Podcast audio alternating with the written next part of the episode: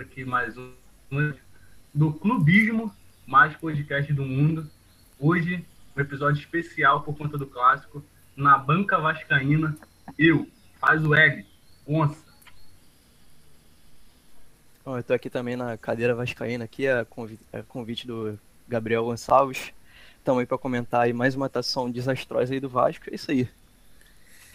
É, rapaziada, hoje o episódio é, é, em dose dupla, não é Brahma, mas é dose dupla. Clássico ruim, estamos aqui diretamente do, do trono tricolor, eu, Matheus e o nosso amigo. Fala aí, se apresenta. Fala, rapaziada, tô aqui a convite do nosso amigo Matheus Ramos e vamos falar muito sobre a, a postura horrível que o Fluminense teve no segundo tempo e o primeiro tempo ok. Sou o Luan Silva e vamos que vamos.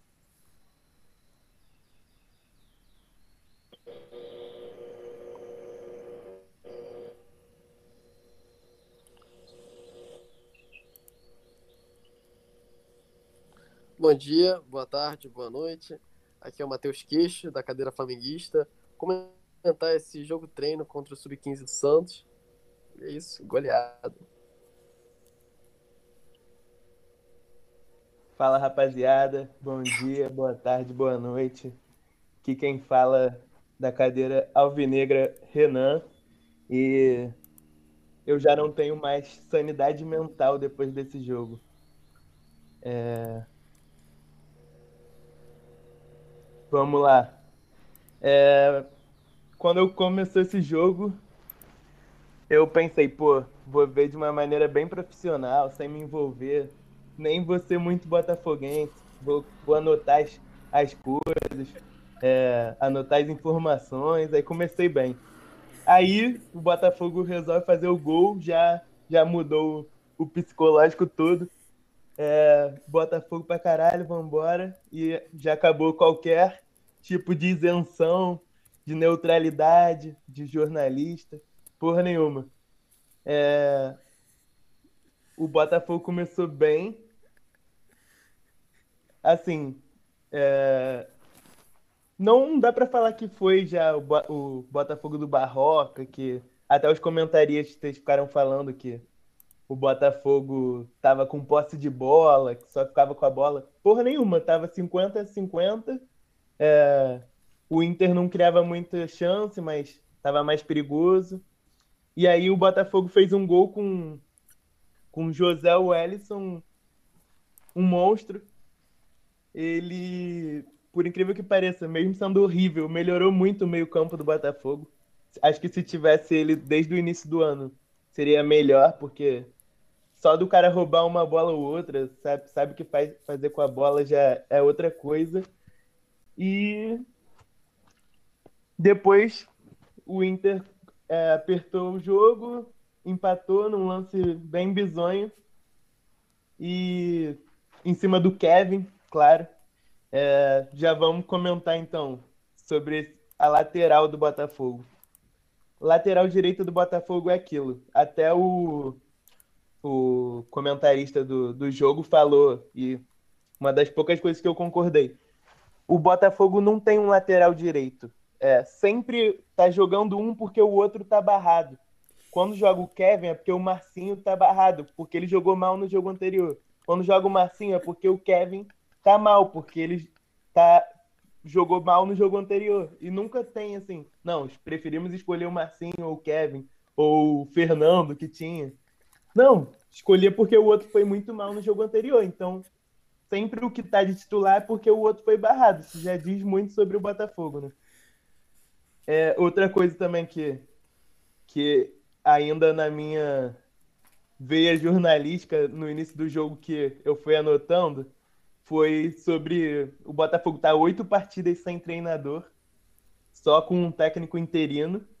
E isso diz muito, porque, se eu não me engano, perdeu as oito ou quase isso, nos últimos oito jogos. E é meio difícil você não ter um, um chefe, né? Imagina você troca de chefe todo jogo, é, não sabe quem manda, cada hora vem um cara que fala uma coisa diferente, um cara fala em espanhol, outro fala português. É uma loucura aí. É, esse é, é o time do Botafogo. É, eu, eu já comentei várias vezes as mesmas, criticando os mesmos jogadores. Hoje eu gostaria só de deixar uns elogios. Desde o início do ano, os é, inquestionáveis no time, o Canu e o Caio Alexandre, sempre, sempre bem. Um outro jogo que, por serem jovens demais, acabam dando uma vacilada, mas estão estão sempre bem, assim, não dá para criticar. É... O Ellerson também, o zagueiro da base, que ficou fora o ano todo, é, por conta de desorganização da diretoria também. Teve que entrar nesse jogo aí. É, claramente poderia se fuder muito, mas foi ok. E é, só, só mais uma vez criticando o Vitor Luiz, que horrível, muito mal demais esse ano. É, erra tudo ofensivamente, tudo. Defensivamente, sempre o gol acaba saindo ou nas costas dele ou nas costas do Kevin, ou erro dos dois. Não dá para criticar o miolo de zaga, mas os laterais são, são horríveis. E, e é aquele, aquele lance lá bizonho do Kevin, mas que aquele lance ali não dá nem para comentar. Mas no por incrível que pareça, depois desse primeiro jogo do Barroca, dá para ter alguma esperança. O time teve um, um, uma atuação bem melhor do que contra o São Paulo, que foi ridículo. É, melhorou, assim, tem. Foi bem contra o Inter, que mal ou bem ganhou do Boca nesse último jogo aí. Também não é essa, essa merda toda. E agora tem mais três jogos confrontos diretos e o Botafogo já está a oito pontos da zona de rebaixamento. O esporte fez a proeza de ganhar e foder mais ainda tudo. E agora é ganhar, tem que ganhar todo jogo e se não ganhar tem que empatar. Não dá mais para perder pelo, por, até ficar mais tranquilo, se, se aproximar do, do 15 colocado, né? E 16 colocado. E estão cada vez se afastando mais. Mas é isso. Vamos, vamos tem que ganhar o próximo jogo de qualquer jeito e. E agora é isso. Beleza, rapaziada. Começar aqui a análise do jogo do Flamengo de ontem. E assim, foi aquele jogo bem tranquilinho, aparentemente, né? Um jogo contra o Santos, time reservaço. O Flamengo deu muita sorte nisso. Eu tinha comentado no, jogo, no programa passado, o time de Santos é muito chato. Para mim, o time de Santos poderia estar bem melhor no campeonato. Mas a gente deu sorte, pegou o timezinho reserva do Santos. E assim, é, de início de jogo, o Flamengo perdeu já gol pra cacete, mesmo problema das outras vezes. E tava, tava se armando aquele joguinho assim, o Flamengo vai, o Flamengo vai tomar aquele gol. O Flamengo tava deixando o Santos crescer. Mas depois de alguns sacrifícios, conseguiu finalmente fazer o primeiro gol com o Gerson. Porra, tava merecendo, tava jogando bem. Pra mim foi o melhor da partida. Flamengo foi o Gerson. É, a galera votou no Bruno Henrique, mas enfim, pra mim o Gerson foi o destaque da partida e merecido pelo gol, assim, o cara que eu curto pra caramba. E depois disso a partida começou a ficar cada vez mais simples. O Santos deu, assim, de bandeja, dois pênaltis. Aquele primeiro pênalti no Arrascaeta que foi completamente desnecessário. Eu nem sei se eu concordo 100% com a marcação. Não que a marcação tenha sido errada, mas é, é um pênalti tão gratuito Tipo, ele foi tão juvenil naquele lance, assim, porque o, o, o, que ele já estava completamente vendido no lance, ele vai e me puxa a camisa.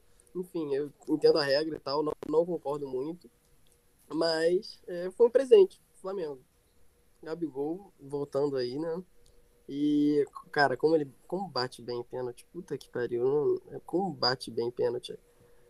Isso é uma parada que a galera não leva muito em mérito, né? Mas o Flamengo passou aí por uns maus bocados, por ter pessoas que não batem bem pênalti. E o Flamengo passou 2019 inteiro, cara, sem problema algum com perda de pênalti. O, o único perdido pelo, o único pênalti perdido pelo Gabigol foi, enfim, no jogo contra o Botafogo, que já estava decidido. Eu tô até meio de sacanagem, porque foi muito mal batido, mas de resto, cara, completamente decisivo e segue porra, dois pênaltis em replay, um igual ao outro. Então, isso eu acho que é um, uma grande, grande qualidade dele. Que a gente viu aí pelas eliminações por pênalti, por jogadores como Pedro, Bruno Henrique, Vitinho perdendo com a bola rolando. Então eu acho que é uma parada para se destacar, assim, como o diferencial que o pênalti do Gabigol acaba fazendo, né? Beleza, e aí depois teve aquele golzinho da, da Barbie do Flamengo, Felipe Luiz, que o Gonçalves tanto gosta de criticar. Chupa Gonçalves. Ele tava que...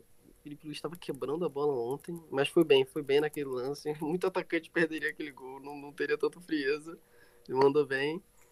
E aí depois, para finalizar, mais um presente do, do Santos, um, aquele pênalti assim clássico, que o jogador só espera a porrada do goleiro, dá aquele driblezinho, dá aquela segurada.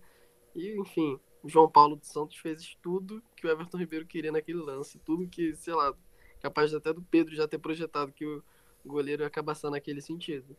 E aí mais um pênaltizinho pro Gabigol, caixa.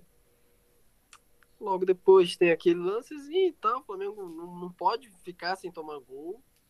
Toma. Zaga toda bagunçada, enfim. Então, assim, o Flamengo apresentou uma melhora. Eu acho que é natural. Com o tempo que agora tá tendo. Eu acho que não tem porquê. Enfim, ter problemas como estava tendo no brasileiro. Tem que evoluir em algum sentido pelo tempo que tem, querendo ou não. Os jogadores que tem. Eu acho que o Flamengo vai melhorar no Brasileirão nesse sentido. Não tem mais desculpa de calendário tão grande, de lesão. Isso vai minimizar muito. E ao mesmo tempo, é, ainda que com um jogo tranquilo contra um time bem juvenil do Santos, eu acho que mostrou ainda bastante regularidade. Eu acho que o, o Santos criou bastante até. Um time, enfim, que não estava se pro, propondo a ir ao ataque. Eles, eles tiveram oportunidade, poderiam ter dificultado bastante o jogo. O Flamengo realmente deu sorte de, enfim, é, de ser realmente um time muito, muito juvenil no sentido psicológico da parada. Porque senão, se fosse um time talvez um, nem, nem um pouco mais. É, com mais qualidade, mas um pouco mais experiente, poderia ter crescido para cima do Flamengo. Eu acho que tudo bem, um jogo após o outro, é, foi uma evolução, ainda está longe, longe de ser perfeito, na minha opinião. Ainda acho que deixa o adversário crescer, e se não cresce, poder crescer. Mas é isso, um jogo após o outro, o que eu acho que é mais importante realmente são os três pontos. Vamos lá então, começando aqui a rodada dupla, dose dupla aí de Brahma duplo malte.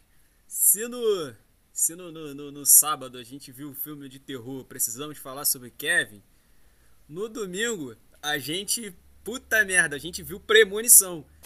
Todo tricolor que estava vendo aquela partida já estava pensando: vai dar alguma cagada, o cara vai chutar da puta que pariu, essa bola vai entrar. Acostumado com o John Clay, acostumado com o gol de Cris. A gente sabe, sabia que isso ia acontecer. Sabia, já sabia. Fabrício, sabia que vinha alguma cagada. O que, que aconteceu? O que, que aconteceu? Não escapa da morte. Deu merda de novo. Mais uma vez, o Fluminense, é, mesmo com a saída do senhor, do, agora é, professor aposentado, benemérito, excelentíssimo catedrático Aldair, é, ele botou como substituto Marcão, também conhecido como Celessa. O Celessa me vai a campo e faz aquela faz uma partida modorrenta, primeiro tempo em que ele acha um gol feião, mas faz o gol, 1 a 0. O Fluminense tem algumas oportunidades de fazer 2 a 0, desperdiça as oportunidades de fazer 2 a 0, e o que que acontece? Quem não faz leva. Deixou o Vasco tomar o meio-campo inteiro do time, deixou. De, perdeu na vontade pro Vasco. E os amigos vascaínos falaram que o Vasco era um dos times mais sem vontade de jogar do Campeonato Brasileiro. Perdeu na vontade pro Vasco. O Vasco pressionando o Fluminense, o Fluminense tentando transformar em drama. Como diz o Luiz Carlos Júnior, é drama, é drama isso, Januário. O que, que você acha, Lédio? Transformou em drama uma partida que dava para ser tranquila. Então eu deixo aqui meus sinceros votos antes de tudo, para passar a bola pro nosso querido amigo Luan Ana Luísa Fuli. É, assim, é, uns votos em árabe, que é Salfan Takdur Ife Alukara. Isso significa vai tomar no cu. Marcão e Odaí, com essa postura passiva. Mais uma vez e mais um clássico que a gente não ganha. É, cara, então, eu, eu não, às vezes eu não consigo nem falar sobre Fluminense Vasco, cara. Eu acho que eu vou chamar Gabriel Gonçalves para assistir todo o jogo do Vasco lá em casa, porque a única vez que ele foi lá em casa assistir um Fluminense Vasco, o Fluminense ganhou de 3 a 0 do Vasco. Meu pai ficou zoando ele durante todo o tempo do, do jogo. Mas me atendo mais ao, ao jogo de ontem, cara, o primeiro tempo Fluminense dando vontade lá, é, marcando em cima do Vasco, não deixando o Vasco sair para jogar, é, tendo oportunidades e perdendo, como sempre, né? Pode ter mil oportunidades, se fizer dois é muito. É, mas o segundo tempo, eu, eu olhei, quando começou o jogo, já o segundo tempo eu já, já fiquei desanimado. Quando entrou Caio Paulista, eu falei, ah, não é possível que esse cara ainda tá no Fluminense, cara. O, o professor daí vai embora e, e, esse cara continua entrando, não é possível, não é possível que não tenha ninguém melhor do que ele. Cadê o Miguel, cara? Cadê? Não, não é possível que não tenha ninguém melhor do que ele. Pô, Paulo Henrique Ganso, irmão, ele entrou no, no jogo, acho que ele deu três toques na bola e só, mais nada. Três passos pro lado e acabou. O cara ganha 400 mil reais por mês, tem um contrato de cinco anos. Cara, eu, eu ontem o time do Vasco é ridículo de ruim, muito ruim. É, mas é muito ruim. O do Fluminense é ruim, mas o do Vasco consegue ser muito pior não sei, eu, eu não consigo saber se o. Ou é o Botafogo ou é o Vasco que é pior, cara. Eu não consigo. Sei lá, mas no, no jogo de ontem, o segundo tempo foi inteiramente do Vasco. O Fluminense não teve uma chance de, de fazer nada. Nada. O Vasco, com aquele time horrível, teve o dobro de finalizações do time do Fluminense. Duas finalizações no gol a mais. Meu irmão, não é possível. O Fluminense tocou, sei lá, quase 600 passes. Mas, e aí? Passo pro lado, passo que, que não adianta em nada, cara. Mano, eu não, eu não, não consigo nem, nem falar sobre esse time. Tava, tava, tava a uma vitória de se, de se firmar no G4, com um ponto a mais do que os outros três que estão na frente agora. É, três pontos atrás do Flamengo, tudo bem, o Flamengo tem um jogo a menos, mas é contra o Grêmio lá na Arena. E ano que vem, o primeiro jogo do ano que vem é Fla-Flu, se eu não me engano. Tava tudo certo o Fluminense chegar com, com, com uma, uma moral lá no alto, mas saiu daí e o time continua na mesma. A gente tenta imaginar que o Marcão vai fazer diferente porque ele tem moral no clube, mas não adianta. Não adianta. É, é pensamento de time perdedor mesmo. Parece que não, não quer ganhar. Parece que eles se, se atém muito ao, ao fato de que o time é ruim e pronto. Eles não querem saber de, de, de jogar bola. Eles falam, ah, o time é ruim, não dá para ganhar, então não vamos ganhar. Pronto. Ah, mano, no mais é, é isso aí mesmo. Se o, o Matheus tiver mais alguma coisa a acrescentar, pode falar. É, rapidamente, né? É o seguinte, esse time, acho que o que mais explicita o gol tomado é o, o zagueiro tirando uma, dando uma de, de Romário, no chute do branco, 94, e no final do jogo ele dizendo, não, que a gente fez uma boa partida, o importante é sempre, é sempre somar, tá ligado? É tipo, é, é aquela é, é aquela coisa, né, cara? É, tu, tu vai pra balada, tu, tu não beija ninguém, mas só assim, não, pelo menos eu, eu desenrolei com alguém. Tô meio toco, mas eu desenrolei, tô, tô, tô, tá legal, sabe? Tô ganhando experiência. É esse time que não consegue ganhar, Marcão, Marcão não é treinador, todo respeito ao trabalho dele, ele não é um treinador de time profissional. O elenco desse time, todo mundo é, é, é broderagem, né? Com, com, o presidente, do, o Marcão, inclusive. Todo mundo broderagem com o presidente, mas é isso aí. E foi o que o Luan disse. Os caras se atêm ao fato deles serem ruins acham que, tipo assim, tudo, todo o resto é migalha. É a velha narrativa do, ah, mas a gente tá tentando e tal, isso e aquilo. Só que, porra, 20 finalizações do Vasco contra 10 do Fluminense. O Fluminense ficou 45 minutos sem chutar a bola no gol, cara. Sem pegar uma bola e chutar em cima do Fernando Miguel. É isso, é somar um ponto. Mas é o que a gente tá sempre falando. Soma pontos assim o campeonato inteiro. Vem somando pontos assim o campeonato inteiro. É isso que a gente. Ontem a gente viu mais uma apresentação desse time. É, e só completando aqui, para passar a bola para meus amigos vascaínos. É, teve um lance lá do que o Caio Paulista estava até impedido no lance, mas ele estava cara a cara com o Fernando Miguel e ele conseguiu acertar o Fernando Miguel. O gol tem 7 metros por 2,40, um negócio assim. Ele conseguiu acertar o Fernando Miguel, que tem, sei lá, 1,90m, 1,90m, alguma coisa. E é miopia, mais... cara. Ele tem miopia, por isso que ele não viu.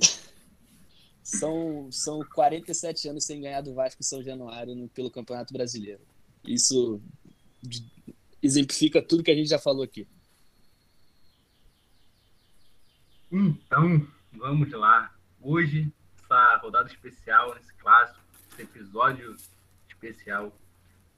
É, salves, eu hoje vou. É, a gente vai dividir só por, por, por didática.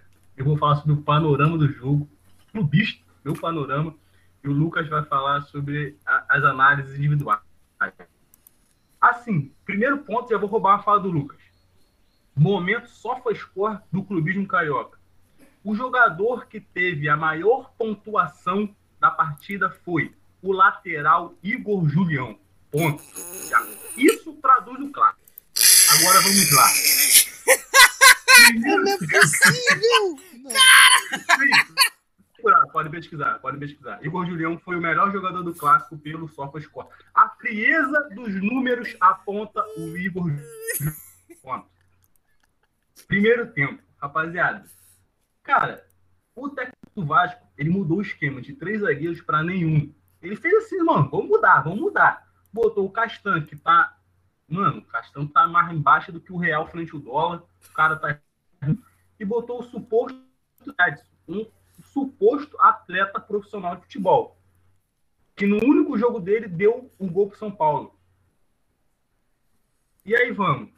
Cara, início de jogo, vai com aqueles dois pontas abertos que não funcionaram ofensivamente nem defensivamente. O gol do Fluminense, eu não lembro quem deu passe por Egídio, mas foi uma bola lançada por Egídio nas costas de não sei quem. Nas costas, porra, o Vasco tem um lateral, tem um ponta e, e Egídio chegou nele sendo o Jordi Alba, meu parceiro. O cara chegou com a facilidade, cortando, tirando da área, chicoteou. Aí o Castan, pô, eu, eu vou pedir desculpa pro Lucas, pô, mas o Castan cortou, mano. Ele não podia deixar que cortou, cortou pra, pra frente da área, cortou, mas, porra, a bola foi difícil. Aí vem o atleta Marco Júnior, meu suposto cabeça de área, e olha o Ayrton Silva, que na moral, mano, o Luan falou desse jogo aí que eu assisti lá na casa dele. O Ayrton Silva acabou com o jogo lá. E o Ayrton Silva parece que ama jogar contra o Vasco, ele ama, e o maluco ele odeia o clube da Gama. Mano, ele dominou a bola dentro da área, ajeitou a bola 71 vezes e ninguém chegou. Nem uma chapada na bochecha chegou, 1x0. E aí começa o clássico. Vasco, que nem no primeiro turno, no início do jogo, tem que correr atrás, sendo um time muito pior. Cara, é, primeiro tempo, todo do Fluminense, todo do Fluminense, o Vasco tentou, criou, teve chance. Logo no primeiro cinco minutos, o Benítez deu dois chutes para fora. Tipo, um lance muito estranho que, tipo assim, o Fluminense parecia campo, o, o Benítez dominou assim, e saiu correndo livre, não chegou ninguém para impedir o cara. Dois chutes para fora. E, porra, o Fluminense dominando tudo, muito, muito mais organizado, tocando a bola, pá, criando, fez muito nada do Vasco. E aí vamos pro segundo tempo, né? Cara, é aquilo. Como o Luan falou, desde 73 você ganhar. Desde 73 você ganhar essa Januário. O torcedor vascaíno, se ele tem esperança em algum jogo, é contra o Fluminense. Quando é contra o Fluminense em São João, a gente vai pelos pontos, a gente vai pensando, cara, a gente não vai perder esse jogo. Porque é aquilo, cara o Vasco, contra o Fluminense, ele, ele vive para reviver jogador. Mano, a gente, porra, pode puxar quantos jogadores já deram a volta por cima, suposta volta por cima na carreira contra o Fluminense. Vocês falaram do Fabrício, mas naquele jogo do Fabrício, o Giovanni Augusto meteu o primeiro gol dele com a camisa do Vasco. Primeiro gol dele. Então hoje, mano, era aquele jogo para. Mano, o Vasco botou acho que nove jogadores para fazer o gol ali. O Pikachu, provavelmente o Pikachu faz um gol no Fluminense. E aí vamos para o Fluminense fez muito esforço para não ganhar, muito, mas assim, o time sonhou, ele quis muito não ganhar o jogo. É, teve um lance só do Fluminense que foi, bateu na mão do, do desse jogador do, do Caio Paulista, né? bateu na mão dele antes, ele dominou com a mão, chutou, o Fernando Miguel pegou. Cara, desde então, mano, foi Vasco. É aquilo. O time do Vasco é ruim, o time do Vasco é limitado, mas ontem o time do Vasco correu atrás, quis jogar, se esforçou. Cara, e quero finalizar minha fala assim, com uma história incrível do gol. Eu jogo pelo computador, e aí teve uma foto pro Vasco, meu computador travou. Travou. Falei, ué, tá bom, atualizei. Quando atualizei e voltou, o time do Vasco estava comemorando o gol. Ou seja, eu não vi o gol do Vasco ao vivo. Eu não pude vibrar com o gol do Vasco o gol do Vasco aos 46 do segundo tempo do Cano, eu não vibrei. E é por isso que eu estou infernizando vocês com ele. Tive a oportunidade de vibrar com o gol. É, faz... mas é isso, agora eu vou passar a bola para o nosso querido, nosso companheiro aí, Lucas, nosso historiador, para fazer a análise do jogo, dos, dos jogadores. Bom, é, basicamente, ontem, assim como eu já disse no início, foi mais uma atuação muito fraca do Vasco, foi desastrosa. E eu separei aqui alguns jogadores, é, alguns setores do campo para dar uma comentada também. E inicialmente, para dar uma organizada, eu queria começar do gol para o ataque, mas acho que seria muito importante não começar falando do Germancano, né? E o Vasco em 2020 ele tem 41 gols e só o Germancano fez 21. Ou seja, o cara tem a metade dos gols do Vasco no ano. Então o Vascaíno pensa: o que seria do Vasco sem o Germancano? Cara, eu acho que o Vasco estaria na lanterna, não teria passado na, no, na primeira fase da Sul-Americana, na Copa do Brasil. Então ele é um jogador muito importante para o Vasco, jogador oportunista, talvez a melhor contratação do Vasco na década. E aqui a gente é, frisa que o Vascaíno sabe, né?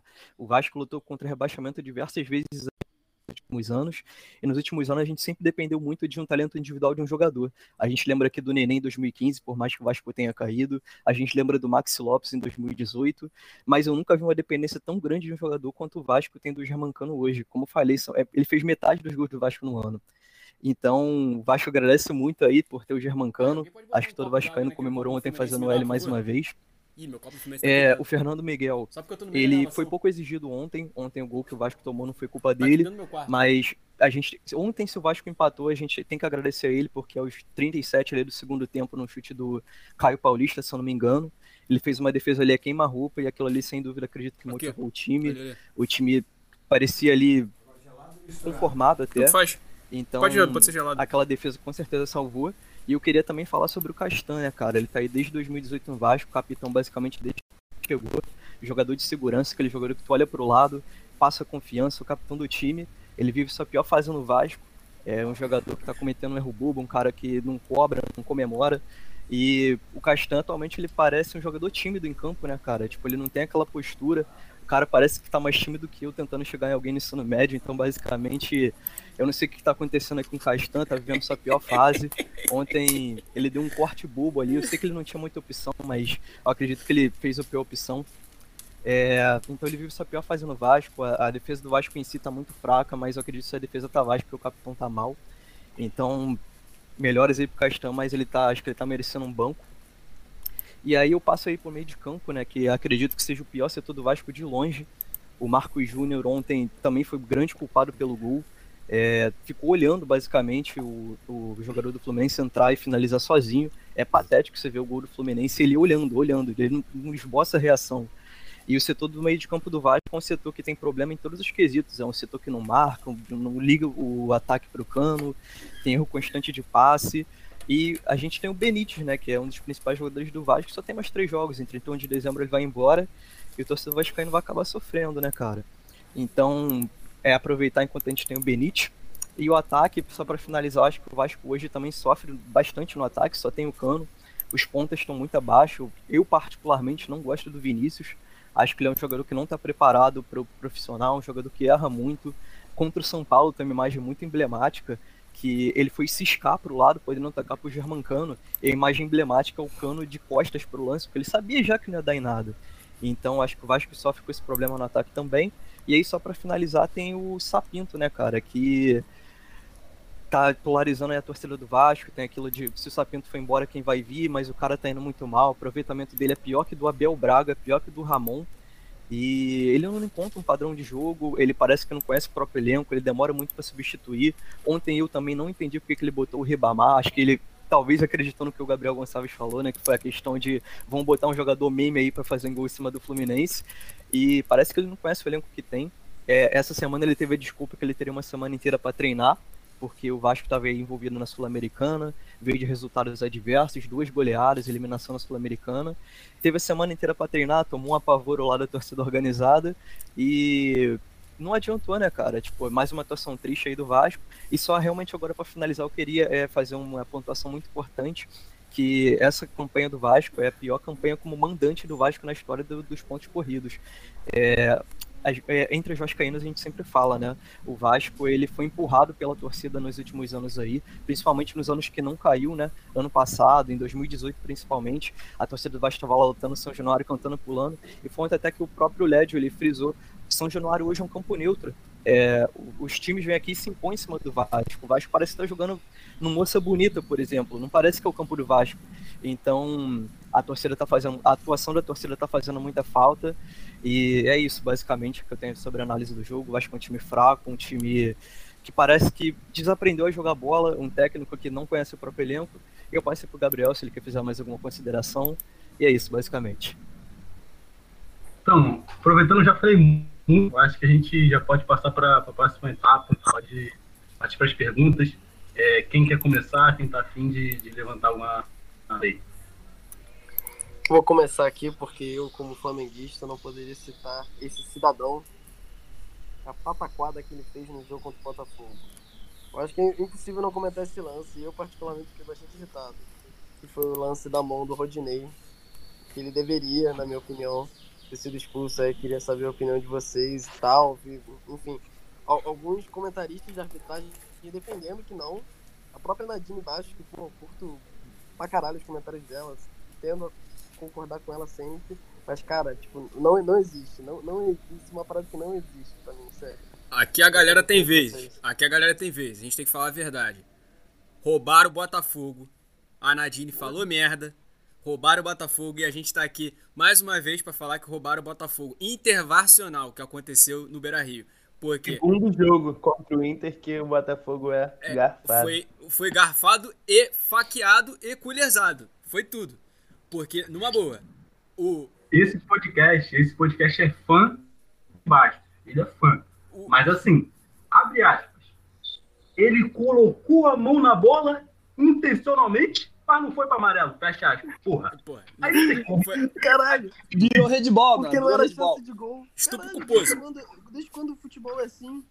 Caralho, se eu dou um carrinho fora da bola pra matar qualquer jogada, pode ser recuo pra goleiro, foda-se, vai ser pra cartão.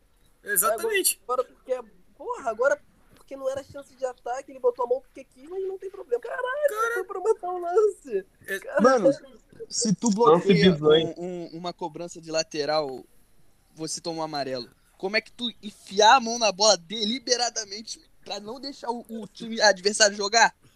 Não é amarelo, cara. É, exatamente. É futebol, é a, re, a, regra do futebol é jogar com o pé. Você jogar com a mão é infringir uma regra do futebol, porque o futebol você joga com o pé. Aí você, porra, levar o braço na bola intencionalmente, ferindo o princípio do futebol, que é jogar com o pé. Você leva intencionalmente, você não toma amarelo, aquilo para mim não faz sentido. E, porra, a gente tem que comentar aqui, o pênalti que marcaram do, pro Flamengo, do Everton Ribeiro, que foi muito pênalti, foi o pênalti que não deram no Calu, do Bragantino. Cara, isso. O foda é que nem olharam no VAR, cara. Nem... Tipo, foi... Cara, isso é um absurdo. É bizarro. Isso é um absurdo, porque isso é muito ponto que se perde. Eu falo isso porque ano passado o Fluminense terminou 46. O Fluminense perdeu 8 pontos com a atuação direta do VAR. 8. 8. Era 54. 54, se eu não me engano, terminava em nono ou, ou oitavo. Teria ido pra Libertadores. Olha isso, cara, olha isso. O que os caras estão fazendo. Não. Os caras fizeram foi um esculacho com o Botafogo. E a expulsão na altura é, do jogo que lembrando tava, é desses últimos jogos. Lembrando desses últimos jogos, os dois contra o Flamengo no, no turno e no retorno foram duvidosos, porque até no primeiro jogo contra o Flamengo teve um lance de expulsão do lateral do Flamengo, acho que Mateuzinho, é, que também podia muito ter sido expulso, não foi. Aí nesse último jogo teve um lance parecido até e foi expulso, mas eu acho que falta muito critério. E esses dois jogos contra o Inter, tanto o turno quanto o retorno, foram muito. É, para ser tranquilo, duvidosos, porque nem os lances com o Botafogo nem são revisados, cara, mas é, a, falta de, a falta de critério que é o que irrita mais, sinceramente. Eu acho que uma parada que acaba pesando muito, assim, até no barulho que o torcedor do Botafoguense tipo, ele fica muito dividido nesse sentido, que ao mesmo tempo que, porra, ele vê que tá sendo é, prejudicado, ele não quer ficar batendo nessa tecla, porque ele sabe que não é isso que vai mudar porra nenhuma. Tem Sim. outros problemas maiores, enfim, que tem pra se resolver. Mas, caralho, se você para pra ver, é direto a gente comentando sobre isso. É, vocês veem, vocês veem que eu nem, nem toco nessa tecla, vocês que uhum, levantam, é. porque eu vou ficar cinco minutos falando disso, mas. Ah, galera, mas assim, numa boa, é uma coisa que a gente tem que falar a verdade. A gente não é. Esses assuntos podem ser os menores problemas perante o que o Botafogo tá. Os problemas que o Botafogo tem hoje, enfim, a ingerência do futebol. Mas pelo amor de Deus, isso não, é- não tem como falar que isso não, isso não influencia, porque, porra, você tá jogando um jogo 11 contra 11, é difícil, o jogo é pegado pra caraca. Você ia ter uma vantagem numérica ali com uma expulsão. O cara não é expulso. do adversário. É, você, o cara não é expulso. Aí contra o Bragantino, um jogo que o Botafogo perdeu do Rio de Janeiro. Que seria, ah, tá 2 Contra a 1 um concorrente direto. que Contra depois que ganhou esse jogo, subiu. Exatamente, um concorrente direto. Aí Muda um pênalti- muito o campeonato. Um pênalti, um ponto a mais, um pênalti que não é dado, um ponto a mais. Decide ali. Pô, o Bragantino teria dois a menos, o Bragantino tá com o quê? 31? Estaria com 29. Teria dois a menos e o Botafogo com um a mais. Esses pontos fazem a diferença. Então, assim, o, e, e faz a diferença até como o maluco reage dentro de campo. Porque, por exemplo, É, o Botafogo, psicológico também. o Botafogo, o, o lance do, do Rodinei era por expulsão clara. Quem saiu no prejuízo, de fato, foi o Botafogo. Porque além de não ver um adversário com um a menos, dois jogadores do Botafogo tomam um cartão amarelo por reclamação. Caraca, meu irmão. Sim. Porra, pelo amor de Deus, aí vai falar o quê? O cara trabalha a semana inteira, o cara já tá cheio de problema. Vai chegar no. O cara. O, o, o árbitro tá te roubando. Você. Eu, eu acho, eu acho, sem zoa, se um jogador, se um jogador reage de uma maneira mais explosiva ali, quem tem que, quem tem que entender o jogador é o árbitro. Não é o contrário, não. Porque, porra, aquilo ali foi um absurdo. Eu só espero que esse juiz nunca mais apite um jogo do Botafogo, porque o que ele fez. Não só pelos lances, mas ele atrapalhou bizarramente o jogo. Ele não tem nenhum. é, Não, é, não tem qualidade para ser árbitro de primeira divisão, ele é péssimo. Ficou sempre atrasando o jogo. Horrível. Cara, mas do jeito que é a gerência de, de arbitragem da, da CBF, com o senhor Leonardo Garciba lá da, na, na- na coordenação, direção, sei lá o que, ele é, daqui a 4, 5, 6 jogos, no máximo, esse cara vai estar apitando novamente no jogo do Botafogo. Pode ter certeza, porque os caras parece que, que, que não ligam pro, pra reclamação do, da diretoria. A não ser que seja um clube de massa. Todo respeito aí, não tô dizendo que o, que o Flamengo reclame e a CBF acata, mas sempre que, que os clubes massa como Flamengo, Corinthians, São Paulo vão lá e fazem uma forcinha, a CBF sempre tende a, a decidir a favor deles ou tomar uma decisão a favor deles. Então, é complicado, assim.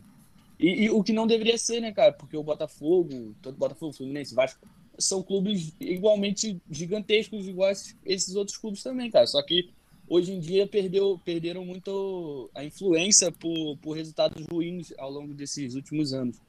E, e isso é inadmissível, cara. É inadmissível. É, Quer falar, Lucas? Não, eu só ia falar que a nível de curiosidade, né? Tipo, o Botafogo ele foi garfado duas vezes contra o Internacional, né? Tanto ontem, é, desculpa, tanto sábado aqui na- no Beira Rio, tanto no primeiro jogo do turno, que foi aqui no Newton Santos, que teve uma polêmica de arbitragem. Acho, eu não lembro exatamente como foi o lance, mas eu lembro que teve, acho que o Renan talvez lembre, é, teve muita polêmica que eu lembro nesse jogo. Acho que foi alguma coisa que o VAR mudou. Enfim, o Botafogo conseguiu ser garfado duas vezes pelo mesmo adversário e chega a ser bizarro, né? No primeiro jogo teve um lance de pênalti, que não foi um pênalti tão absurdo assim, mas nem sequer revisaram. Aí no lance seguinte o Inter fez 2 a 0 se eu não me engano. E o Babi fez um gol. O juiz estava em cima do lance, uma falta no meio-campo, assim, início da jogada. Aí o Babi fez o gol.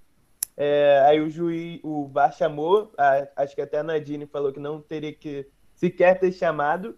E ele mudou a decisão, sendo que ele estava do lado do lance. A gente já até, quando foi esse jogo, a gente comentou bastante sobre esse lance. Sobre o VAR não ter sido. Não teria nem que ter sido chamado, mas. Eu, não, eu prefiro não ficar batendo nessa tecla para não ser repetitivo, mas que atrapalha muito qualquer chance de um time já horroroso é a realidade. Sem dúvida.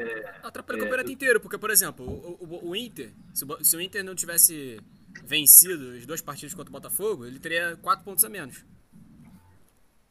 Sim. Queria partir aqui para o pra um próximo para o nosso convidado especial, Luan.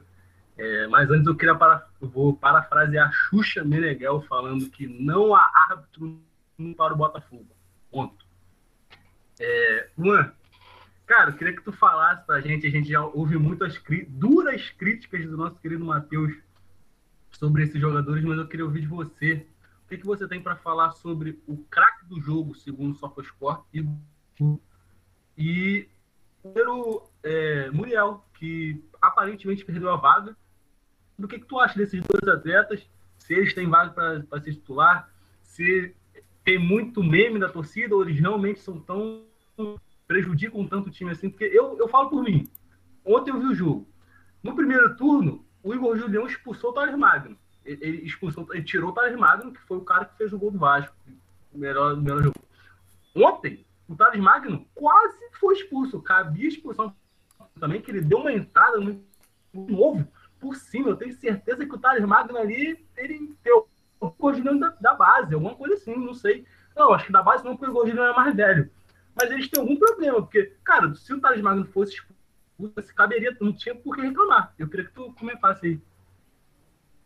Cara, então, primeiro, primeiro eu vou falar sobre o goleiro, que é uma situação, para mim, um caso muito mais fácil de, de comentar, porque o Muriel não tava dando mais, cara. Não tava. Ele meu Deus, ele começou bem, teve lá uma euforia lá da torcida com ele, porque também há muito tempo que o Fluminense não tem um goleiro decente, e hoje em dia também não tem.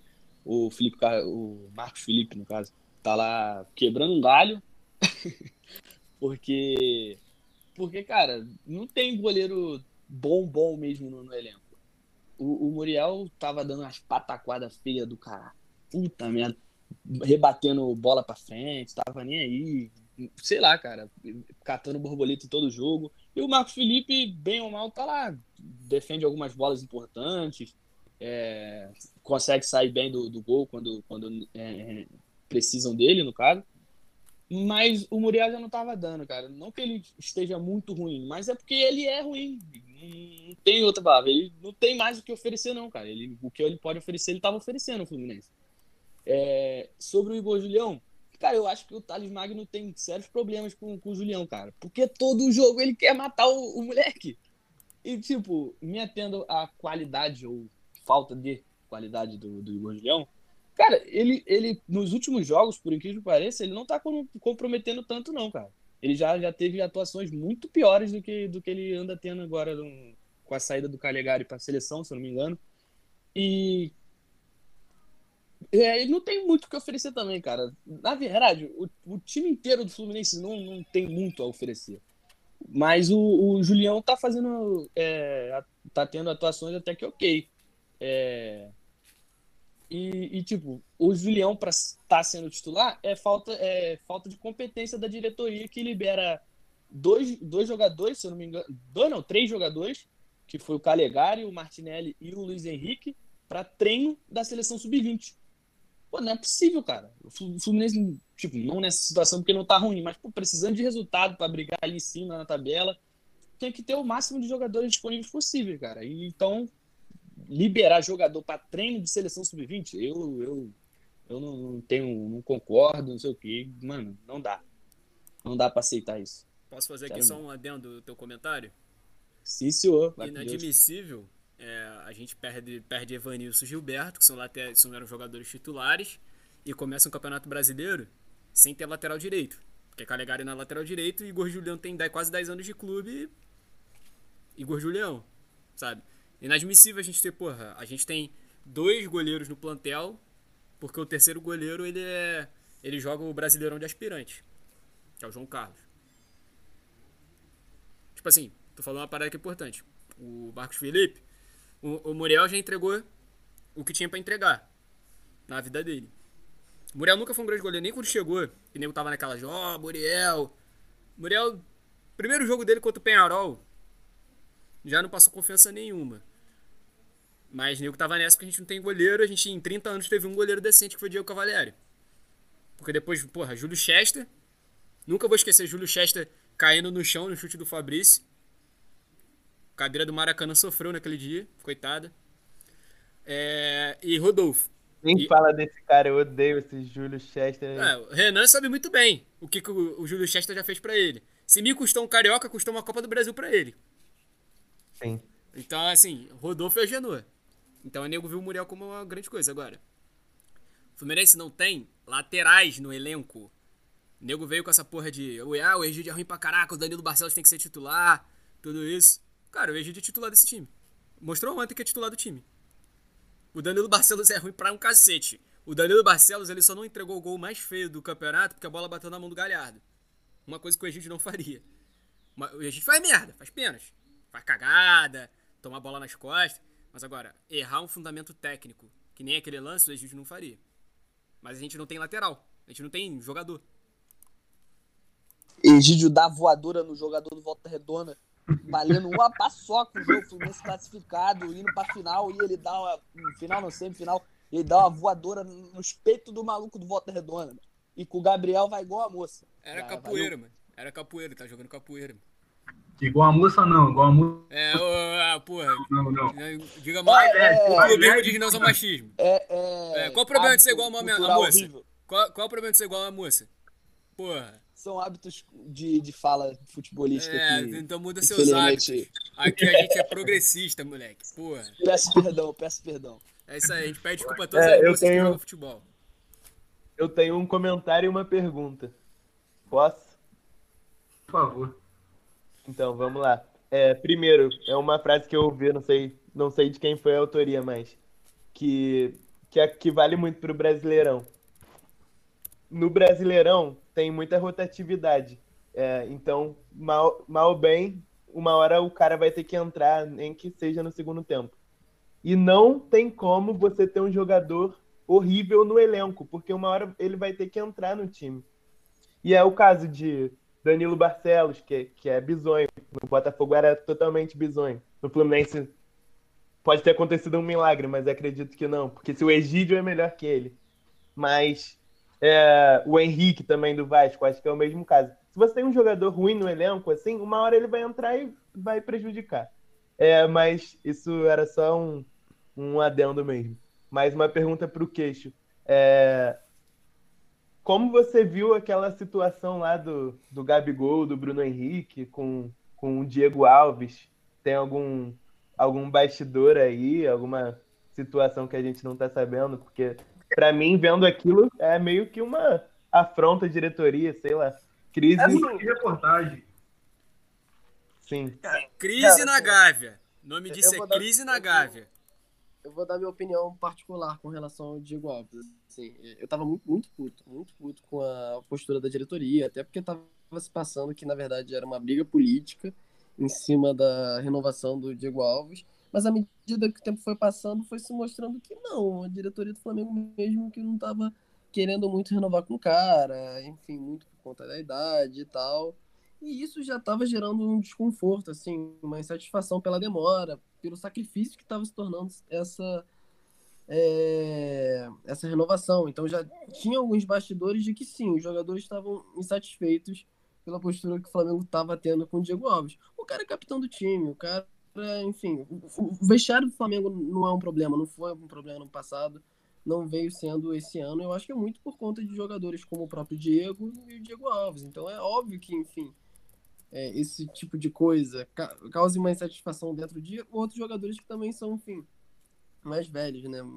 Até um pouco, assim, estrelas no sentido. Enfim. Então, assim, cara, eu não, eu não gostava disso, porque eu sabia que o Diego Alves representa mais do que só o goleiro ali. É uma questão de liderança também. E não à toa o, o Rogério Senna frisa e coloca ele como grande titular em cima do, do Hugo, que, com todo respeito, não tem isso. Isso é uma característica do cara. Então, é, é, eu acho que é natural que os jogadores tenham esse tipo de postura pela relação que eles têm com o goleiro. E acho que não só com isso, com o fato deles é, acreditarem mesmo. Tipo, não acho que os jogadores do Flamengo sejam completamente isentos, estão lá pelo salário e tal. Não, eu acho que são jogadores competitivos, eles sabem que o Diego Alves ainda tem muito a acrescentar. Não tenho minha opinião formada ainda com relação a isso. Acho que ao mesmo tempo que é, é uma grande perda, sim, a saída do Diego Alves, independente do Hugo. É o que eu disse, a quesito de liderança é outra coisa, nível de experiência, porra. Porra, todo mundo sabe, todo mundo aqui num clássico já viu a diferença que ele faz na hora da catimba, né? Porra, aquela catimba mon monstra. Nojento ele, nojento. Insuportável. cara. Isso ajuda pra caralho num jogo de Libertadores. Ajuda. Então, assim, é, o Flamengo saindo dos campeonatos, digamos assim, mais competitivos, que esse tipo de postura e liderança, por exemplo, faria mais diferença, pesa um pouco mais para você pensar assim, pô, até que ponto a gente precisa renovar com o cara. Que realmente, o Hugo acho que não daria conta de uma Libertadores. Agora, tendo só brasileiro, é diferente, né? Psicológico é diferente. Então, assim, não, não tenho opinião formada real, porque ao mesmo tempo que várias pessoas, assim, que não ligados com o clube, falam assim, cara, seria um pouco de loucura, até pela condição financeira, não que o Flamengo esteja na merda financeiramente, longe disso, mas, assim, o Flamengo não arrecadou o quanto poderia, o quanto contaria para renovar com alguns jogadores como o próprio Diego Alves, o Pedro Rocha, que também está de saída. Enfim, o Flamengo também não pode fazer loucuras financeiras, mas ao mesmo tempo eu, considero uma grande perda e com certeza, principalmente jogadores do elenco consideram também. Eu não acho que seja uma afronta, porque eu não, não, não vejo esse tipo de coisa. Mas, ao mesmo tempo, uma... eles jogaram pra torcida. Sabe? Eu acho que eles quiseram colocar assim: olha só, ainda dá para resolver essa parada. E. Geral, quiseram gerar um pouco mais de barulho, assim. Não barulho no sentido de crise, ou, ou nesse sentido, mas assim, pressão para realmente ter uma renovação do cara. É... Lucas, tem alguma pergunta pra fazer? Tá tímido, mano? Tá quieto aí? Não, tô tranquilo, tô me ambientando aqui, tô ouvindo as perguntas aí, tá, tá suave. Quer levantar nenhuma pauta, não? Ah, acho que por enquanto não. É, eu quero Eu levantar tenho uma uma pauta aqui, eu tenho uma aqui. Eu, eu queria rapidinho levantar uma pauta pros amigos vascaínos aqui. Cara, tô vendo aqui que dos próximos. Acho que são os próximos seis jogos. O Vasco tem cinco jogos contra times que estão entre 11 e 18, 19, né?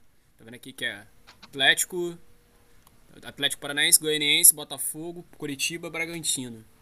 Vocês acham que é, é, é esse vai, essa é a sequência que decide, tipo assim, se vai salvar? Quantos pontos vocês estão esperando fazer nesses jogos? Estão esperando fazer Esse Botafogo e Vasco do dia 10 de janeiro esse, vai ser esse, esse, bizarro. esse jogo aí vai ser clima de montanha. Mas aí, o que, que vocês estão esperando, os amigos vascaínos? O que, que vocês estão esperando? Quantos pontos vocês estão esperando fazer? É, Pode responder. Ah, tranquilo então.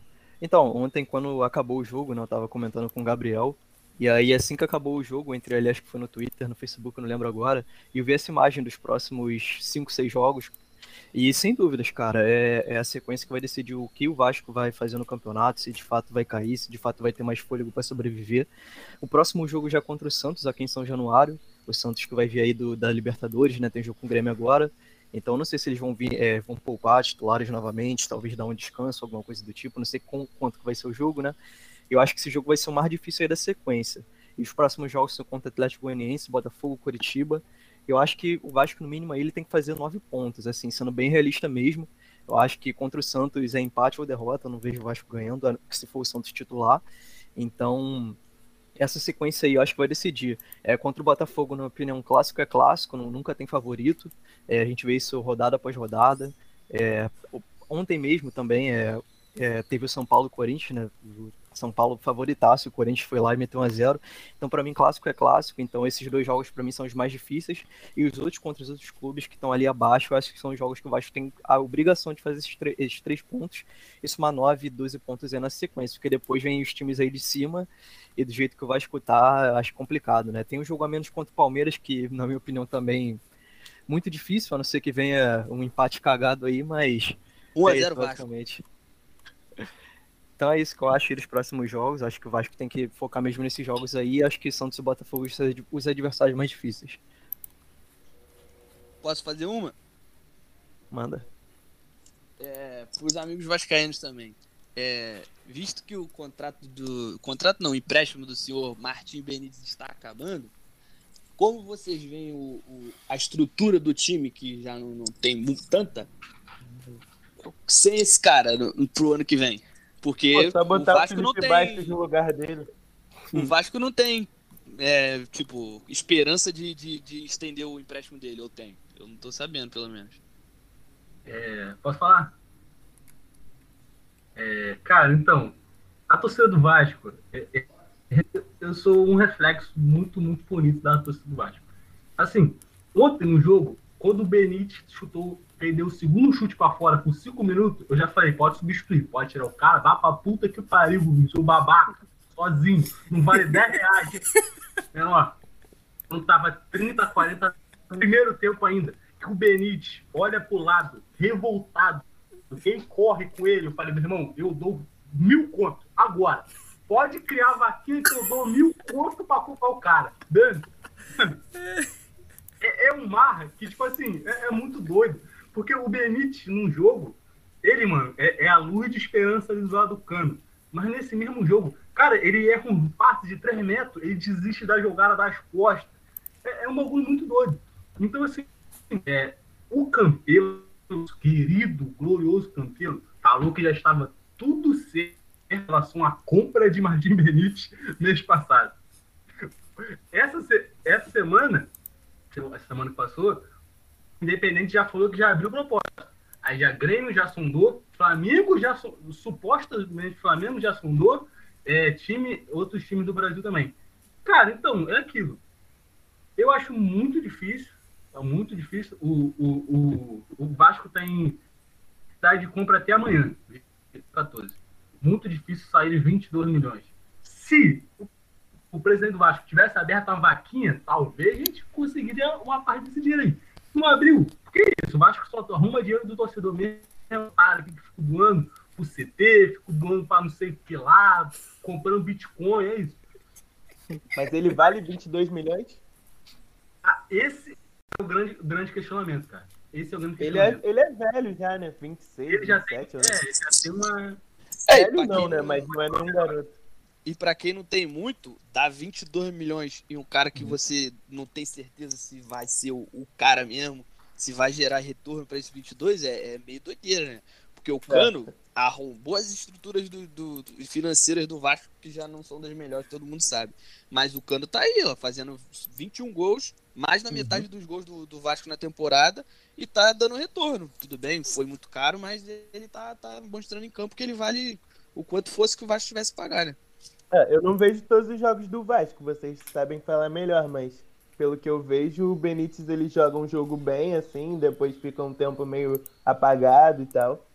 Mas não sei a opinião de vocês, mas acho, não sei é. se vale 22 milhões. Assim, o que eu penso do Benítez é que a nível do Vasco, principalmente o Vasco dos últimos 10 anos, que é o Vasco dos rebaixamentos, o Vasco da chacota, é, ele é um jogador craque pro, pro Vasco, né? O nível que ele tá jogando hoje. Mas ele, na minha opinião, ele não vale o valor todo. É 22 milhões e teve, como é, aproveitando o que o Gabriel falou, né, que o nosso grandioso presidente Campelo tentou ali uma renovação e parece uma armação política da parte dele que estava tentando reeleição, porque foi justamente semanas antes da eleição, e depois que ele perdeu, acabou esse papo de renovação, não se falou mais. E eu, eu também é, eu gosto muito do jogador, mas acho que seria um de respeito do Vasco é, arranjar esses 22 milhões. Por quê? Porque o Vasco ele deve funcionários dentro do clube, é, os funcionários aquém do futebol, né? Deve funcionar ali de, sei lá, de cozinha, de vestiário, de tudo. E o Vasco arranjar 22 milhões e continuar devendo esses funcionários, acho que seria um, um desrespeito muito grande do departamento de futebol com o resto do clube. Então, por mais que eu goste muito do jogador, eu acho que ele não vale isso tudo, não. Então, é, é torcer aí para ver quem, quem vai entrar no lugar dele e aproveitar ele até 31 de dezembro, que é até onde o contrato dele vai. É, sendo, sendo bem pontual agora na, na pergunta, no questionamento, é, Vasco tem algumas opções. Não, nem de longe, nem de longe mesmo próximo nível. Tem um atleta, o Carlinhos, que entrou ontem. É um cara ruim, que acha que o Iniesta é craque, mas é um cara que tenta. Ele erra bastante, mas ele tenta. É um cara que pega a bola no meio campo, na cabeça e dá a para frente. É isso, é. Marco Júnior não faz isso. Outro Gil, Gil, porra, de vez em quando ele faz isso.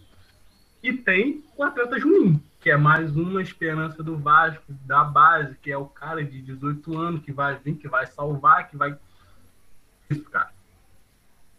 Tem, dá para substituir? Dá. É, é, o que dá, como o Renan falou, é, o Benítez não é uma, uma certeza, um dogma como o Cano. O Cano é um dogma no Vasco hoje. Ele é um cara que. Cara, ele não desaponta. O Cano, ele perdeu um gol ontem de cabeça que eu fiquei puto. Porque ele não perde, ele não chuta, ele não cabeceia pra fora o cano não chuta para fora. Quando ele cabeceou para fora, eu falei, porra, tá errado, não pode. Ele já me acostumou a acertar todos os chutes no gol. Então, mano, é aquilo. Só que o Benítez não. Porra, tem negócio de aí tem não sei o que lá, pegou Covid, aí vai dar passeio de vai fazer churrasco. Não, não, joga direto, tá ligado? Então, é isso. Aproveitar que o Lucas falou até o dia 30 torcer para ele não ir para nenhum time do Brasil, mas acho que até ele indo para algum time do Brasil ele não joga mais o Campeonato Brasileiro, porque já encerraram as inscrições. É, mano, ele já jogou mais sete jogos pelo Vasco, não pode jogar por outro time. É, é, é isso. Basicamente é isso. Cara, esse mercado de transferência vai ser doido pra cacete, né? Que com certeza vai ter clube brasileiro tirando de clube brasileiro, não podendo jogar, o cara ficando assim. Acabou o campeonato pro cara. E co- com certeza muito clube Tá, brasileiro. só quem vai fazer isso é time com grana, né? Tipo o Flamengo, o Grêmio. É, pois é. Não poderia tirar um jogador dos times lá de baixo pra ajudar a gente, seria, porra. Tirar um, sei lá, mano. Tirar um alguém Porra. do Paranaense, É. alguém do Bahia. Pô, tirar o alguém. Marcinho aí.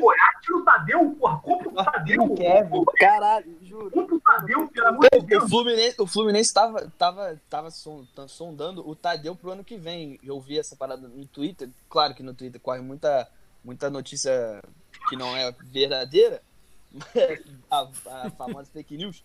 Mas é, eu, acho, eu acho que seria uma boa, cara. O Tadeu, Não, o Tadeu é é de longe um dos melhores goleiros do, do Campeonato Brasileiro. Eu acho que ele se encaixa ali no top 5. No, Sim, no mínimo, Tadeu é assim, muito do, bom. do, do, do pode Campeonato pegar Brasileiro. o- Ele é ótimo. O Fluminense pode pegar o Diego Cavalieri de novo. Pô, pode mandar também de Deixa o gatilho. O Diego Cavalieri eu só aceito se ele tiver careca. Isso é verdade. Isso é uma magia também. O Diego Cavalieri, ele, ele tem que voltar a É ser a cap- mística, velho. É, Mas assim, o Fluminense sondando o Tadeu, já até imagino. Fala aí, Tadeu, beleza, cara? Beleza.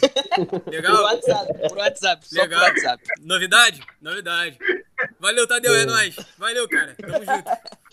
Exatamente, exatamente. Mas também, cara, o Tadeu acho que não dá, porque o Goiás, ele cisma que ele tem que vender os jogadores dele a nível de tá vendendo pra time europeu, tal qual foi Michael pro, pro, É, pro o Flamengo, Flamengo, tal né? o qual Eric foi o- também pro o Eric Palmeiras. pro, pro Palmeiras. Tem alguém, Verdade. tem alguém otário pra pagar? Tá certo, É. pô. É. É isso aí, é oferta e demanda. Se tem alguém querendo comprar, irmão, eles vão eles vão tá vendendo ao O máximo. Goiás é que ele vende esses jogadores por um preço ótimo e contrata He-Man. Então, meu. É isso. Contrata o Edilson, É isso. que, que joga é três jogos pelo clube e, e vai embora pra jogar Série B pelo Havaí. Pra O subir. Goiás é bizarro, né? Pra subir. Ele Ele fez vai isso. subir, ele vai subir. Ele, ele faz isso. Ele vai pra Havaí pra subir, pra não cair. Da série A, É, até, pra não Porque ele manchar sempre currículo. cai, em algum time ele cai. Então, é, mas não manchar currículo. É, É eu isso acho aí. visionário. É, Goiás, o Goiás que esse ano contratou o grandioso Lucão do Break, né? Caralho, o Lucão do Break jogou no Fluminense, isso era ruim pra Lucão caralho, do meu irmão. Break. Era engraçadão que ele jogava de meião pra baixo, puta que pariu, meu irmão. Parecia até um Yakutzinho. Ué, alguém tem mais alguma pauta? A gente pode partir pro, pro, pro próximo jogo, próxima rodada. Não? Então Vambora, vamos vambora. Ó, tá. Ruim. Rodada 26. É mais uma rodada especial. Começa quarta-feira e termina segunda. Mas os times, os times do Rio jogam no domingo. Quarta tem o clássico. A, a chance de vingança do tricolor carioca. Atlético Goianiense lá e Flusão. A chance de devolver essa patada da Copa do Brasil. Eu espero muito que o meu Flusão dê um nó tático. Olha, meu filho. Depois tem o sábado. Mano, sábado. Pode falar de Barcelona e PSG, pode falar de clássico de não sei aonde. Sábado, o jogo mais importante do mês é do Botafogo, parceiro. Um jogo que, na moral, vai valer muito. É um jogo para sete expulsões. É um bagulho É. que mano, tem, que ser, tem que ser desespero. Tem que ser, tem que ser, porra, bagulho de porradaria mesmo. Com todo respeito, a gente Coritiba sem barra treinador. tem que ter uma porradaria. Coritiba tá sem treinador. Curitiba sem Sim. treinador ainda. é, bagulho doido. tipo de- O Meneco no Curitiba? Oi? Cara, é aquele tipo de jogo que não.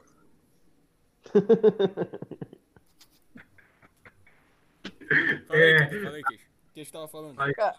Caralho, é aquele tipo de jogo que não podia ter. Tipo, não, não devia poder ter empate. Tinha que ter prorrogação. Ca- Caralho, um jogo desse tem empate. Vai ser a coisa mais É, bonita. muito Zero a ruim. zero, Tem- prorrogação e morte súbita. Quem faz, acabou, Não, e irmão. E sabendo Gol que de ouro, gol de ouro. é imensa, né? Cara, esse Então, jogo aí, se o Botafogo perder, tipo, ele tá muito fudido. Se o Botafogo ganhar, ele fez a obrigação dele. Não, não, é, é meio heróico. É, é jogo de seis pontos. Não, não tem, não tem essa. Cara, mas tem que ganhar. Se perder pro, pro Não, Coritiba. acabou. É que ele tem que ganhar, cara. Qualquer ganhar é heróico, cara. O Botafogo tá. Ô, se- porque se perder pro Curitiba, o. Curitiba vai ficar com três vitórias a mais e quatro pontos na frente, mano. Fudeu, tá fudido. Eu tava vendo a tabela, o Atlético Goianiense tem 11 pontos a mais que o Botafogo. Caralho, e O quatro Atlético vitórias. Goianiense. E quatro vitórias a mais. Continua. Aí no domingo, 4 horas, o provável jogo da TV aberta para mim pro Lucas assistir de forma saborosa, aquele, aquele domingo, aquela cara de estragar o domingo, de estragar o final de semana. Vasco e Santos Marinho Futebol Clube em São Januário. É um jogo que já começa 1x0 pro Santos, porque todo, todo mundo vai tomar gol, todo mundo Marinho vai fazer gol. Então, é isso. Aquele jogo que acaba e tu fica. E começa o Domingão do Faustão com você chorando ali. com aquela Ai. musiquinha. Ainda pensando na entrevista do filho da puta no final do jogo. É, do Faustão lá e você. o craque É do jogo vai demais. ser o Ribamar, craque do jogo Ribamar, com certeza. 3x2 Santos, dois gols do Ribamar. E vamos lá. Detalhe, para um jogo das 4 horas também, que é Bragantino e Atlético Paranaense. Outro jogo de 6 pontos. Jogão, É, isso aí. jogão. É, Eu esperava mais do Bragantino esse ano. O Bragantino abriu 6 pontos da zona. Eu acho que o Bragantino agora já não é. Eu, eu acho que na zona ali são PSG tipo brasileiro. 28 só. Só acho que tem chance agora. O Bragantino acho que já foi embora. Também acho. Não tem questão nenhuma. Nem sente nada ali, pô. Não, é E aquele, jogo que, é aquele jogo que ou você torce. Cara, é melhor torcer pro Bragantino se livrar logo dessa É, pô, não, é, Bragantino. E 6 e 15 tem o meu primo rico da Gávea, o cara, os caras que como, o Coringa velho, pra como? Tropelar o Bahia, Flamengo e Bahia, porra, Maracanã, Flamengo, porra, semana toda pra treinar. Não é possível que vai tomar susto do Bahia, que Não é provavelmente vai ser possível, né? eliminado do É, TJ não é no meio de possível, semana. né? Não é possível. Nem Deus tira essa vitória do Flamengo, né? E Esse é o pensamento. Quem quer É, começar com os Espera quando começar com o Léo Pereira. Toma cuidado com a Carajé, Queixo. Tá cuidado, toma cuidado com o mano É. da Carajé. Tu fala essas paradas, cuidado. Ó, eu vou lançar um papo. O Flamengo só ganha se o Gonçalves vestir a camisa do Flamengo. Ah, já era. Então já era. Flamengo rebaixado. então. Bahia 4x2. O Flamengo tá com as contas. Flamengo? 5, 45. Então vai ser rebaixado com 45 depois dessa frase aí, mano. Vai perder tudo. Vai ganhar mais nenhum, vai perder tudo. Porra, não bota isso. É, quem quer começar? Quem quer começar? Eu posso começar, vamos lá. Não, pode começar. Ah. Então começa aí, Renan. Começa aí, começa aí. Beleza. É, Atlético Goianiense e Flusão. Torço muito pra dar Flusão, mas. Pô, Fluminense já apanhou tanto esse ano do Atlético Goianiense. Mas eu acho que vai ser empate esse jogo, sei lá. Ah, Na verdade, o Atlético Goianiense já deu uma, uma afastada boa, né? Mas torcendo pro Flusão ganhar, mas acho que vai ser empate. É... É, Coritiba e Botafogo, não dá nem pra comentar esse jogo. Botafogo tem que ganhar de qualquer jeito. Vitória do Botafogo pode ser é, gol de cabeça do Diego Cavalieri, foda-se, qualquer merda, mas tem que ganhar. Pode ter cinco expulsos, depois vai com o time todo fodido pro próximo jogo. Não interessa, esse jogo ou ganha ou ganha, porque se perder, vai ficar com o psicológico destruído mais do que já tá. E a única chance é ganhar, até porque Curitiba tem 21, Botafogo tem 20, é, e já tá 8 pontos da zona de rebaixamento, então não tem, não tem a chance de perder mais, não tem como. Vasco e Santos. Eu não sei, essa, esse meio da roda, agora no final, de- no meio da semana, é, o Santos joga na Libertadores ou não? Joga. Esse meio agora, o outro não. É, não sei se vão poupar. Se tiver o Marinho já é outra coisa, mas Acho que não. Acho, Acho que que não. vai com força total, mano. Santos é só. Ah. O Santos tá se afastando for- muito lá de cima. É, se for o Santos é, titular ou quase que titular, eu acho que não dá pro Vasco, não. O Santos é um time muito enjoado. E com o Marinho, então, e o, É um time que até quando não joga tão bem, o Marinho acaba resolvendo. E o Vasco vai perder esse jogo. É... E Flamengo e Bahia não tem outro resultado também. Conto com os Coringas do Mengão. Não dá pro Bahia tirar nenhum, nenhum ponto desse jogo. Senão já abre mais ainda. E o Flamengo tem que ganhar e ganhar humilhante, tipo 5x0 para tirar saldo de gol. 6x0 pro Mano Menezes cair, alguma coisa assim bem feia. Contamos com o Mengão. Já vou puxar a palavra então, né? Vamos lá. Atlético Goianiense Fluminense. Eu prevejo um 1 um a 1 um, infelizmente, para o Matheus Ramos. 1 um a 1 Tô cravando aqui. 1 um a 1 Vou Tá cravar bom, não perde. Só pra sacanear mais ainda a galera lá de baixo. Coritiba e Botafogo. Cara, Botafogo, Botafogo vai ganhar de 2 a 0. 2 a 0, anota. Anota. Impossível. 2x0 é impossível. Pra dormir assim radiante, virar noite. 2 a 0 Botafogo. Domingo, Flamengo e Bahia. Vai ser um jogo de 8 a 6, porque a zaga do Bahia é uma merda. A zaga do Bahia é muito ruim. E a do Flamengo também é uma merda. O jogo da já foi maluco. Vai ser um jogo, vai ser, vai ter jogo, gol pra caralho nesse jogo. Vai ter gol pra caralho. Vai ser assim, é, é o- vai ser o primeiro de gol do Flamengo e do outro lado também. Vai ter gol pra caralho. É, é a cara da. Cara, esse jogo vai ser confuso pra cacete que nem o da da ida. E esse Flamengo vai ganhar, o Flamengo vai ganhar. Confia, confia. Confia, Gonçalves. É. Posso fazer? Por quê? Tu falou do Vasco o quê? Ih, faltou, É mesmo. faltou, faltou do Vasco, né? Caralho. Perdão, pulei do Vasco. Ah, cara, mas também nem, nem ia mudar muito, né? Porque é, é, é a mesma coisa que o Renan falou, né, cara? É a mesma coisa que o Renan falou, né? Depende muito de como o Santos vai, mas, cara, se o Santos vai com titular, já- eu pago um pau do cacete pro time do Santos. Eu acho que vai dar Santos. E... Posso fazer os meus agora? Então vamos Pode. lá. O grande clássico: Dragão contra Guerreiros. Atlético Goianiense e Fluminense. O que, que eu acho que. O que, que eu espero para que aconteça? 2x1 Fluminense. O que, que eu acho que vai acontecer? 1x0 pro Fluminense. O que, que deve ser, o que, que deve de fato acontecer? 1x1. Porque uh, o, o Fluminense é assim e vai ficar com essa mente de ah, pelo menos pontuamos fora de casa e é isso. Esse é o Fluminense. Ah, aí depois vem Botafogo e Coritiba. Botafogo e Coritiba. Nós veremos o Botafogo ganhar de 2 a 0 porque o Coritiba é o time que mais chama rebaixamento da história do, do ponto de corridas. Então vai acontecer isso de novo. É o Coritiba, mano. O Coritiba em 2017 conseguiu cair depois daquele lance lá do Vitória. Não sei se vocês lembram, depois procura essa história. Aí o Coritiba, o Botafogo vai começar a sua salvação. É, depois tem Vasco e Santos. É, eu queria dizer que o Vasco vai ganhar, mas eu vou dizer que o Vasco vai empatar. Então vai dar Vasco 1, Santos 1. Porque o Pinto não vai estar ainda dó- totalmente duro, não. Vai estar meio mole, meio, meio barra, meio tijolo.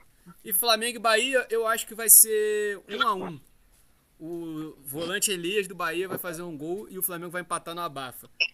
E vai ser isso. Vou com os meus, vou com os meus. É, então, quarta-feira, Fluminense, Atlético Goianiense Fluminense, na verdade. Cara, isso tá a cara do, do 1 a 1 feio, chorado, com dois gols de cabeça, rebatendo em todo mundo. Mas eu tenho fé no cara lá de cima, que, que vai ser, sei lá, 2 a 1 Fluminense, gol de Lucas Claro aos 47 do segundo tempo saindo de lá com, com a vitória, três pontos, já ficando 43, faltando só dois pontos para não, pra não cair. E depois disso eu não assisto mais o Fluminense jogar, porque não tá dando não, meu psicológico tá muito fraco para isso. É, passando pro jogo de sábado, é, Botafogo Curitiba, Newton Santos, né? Então, eu não, vou é de- fora. É fora. É lá? É lá. Outro Pereira? Aham. Ih, rapaz, aí complica, hein? Mas eu vou de 2x1 fogão, 2x1 fogão. O, Botafogo sai na frente, o Curitiba empata, mas o Botafogo amplia e sai de lá com, com três pontos, dá uma semi-respirada, porque não dá pra falar em respirada com, só com 20 pontos. É...